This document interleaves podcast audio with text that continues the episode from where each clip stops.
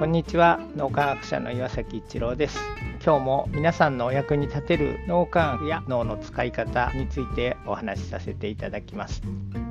心理的安全性というのが非常に近年注目されています。心理的安全性ってみんなが本音で語り合えるっていうところが非常にこう強調されていますがそれをルールでみんなが順番に1人持ち時間3分で何でもいいから語ってくださいっていうふうにやると本音って出てこない。大事なのはそのチームの持ってる雰囲気ですね。何を言っても大丈夫なんだっていうそのそれが心理的安全性になるので決してルールとかか仕組みを導入することで心理的安全性っていうのは担保されないことが分かっています。心理的安全性がパフォーマンスを高めるっていうことを最初に提唱したハーバード大学のエドモンドソン博士その方が言ってるのが報道とかの見える化ができてるところに心理的安全性を何でも気軽に本音で語り合えるっていうそういうものが加わるとパフォーマンスが非常に上がるけども見える化できてるところで心理的安全性がないところはみんなが不安になって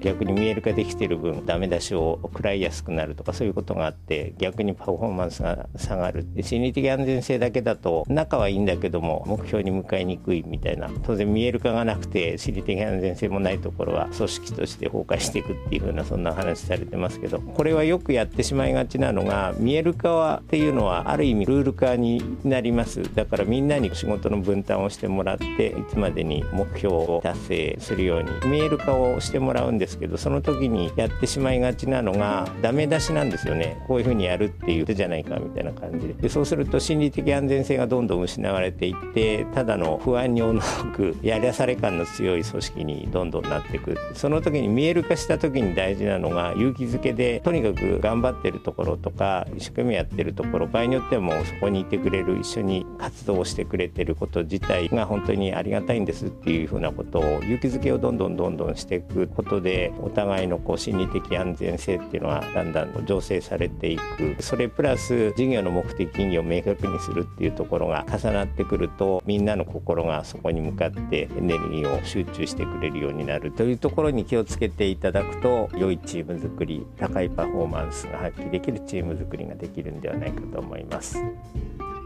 今日も何かのヒントになると嬉しく思います。ありがとうございました。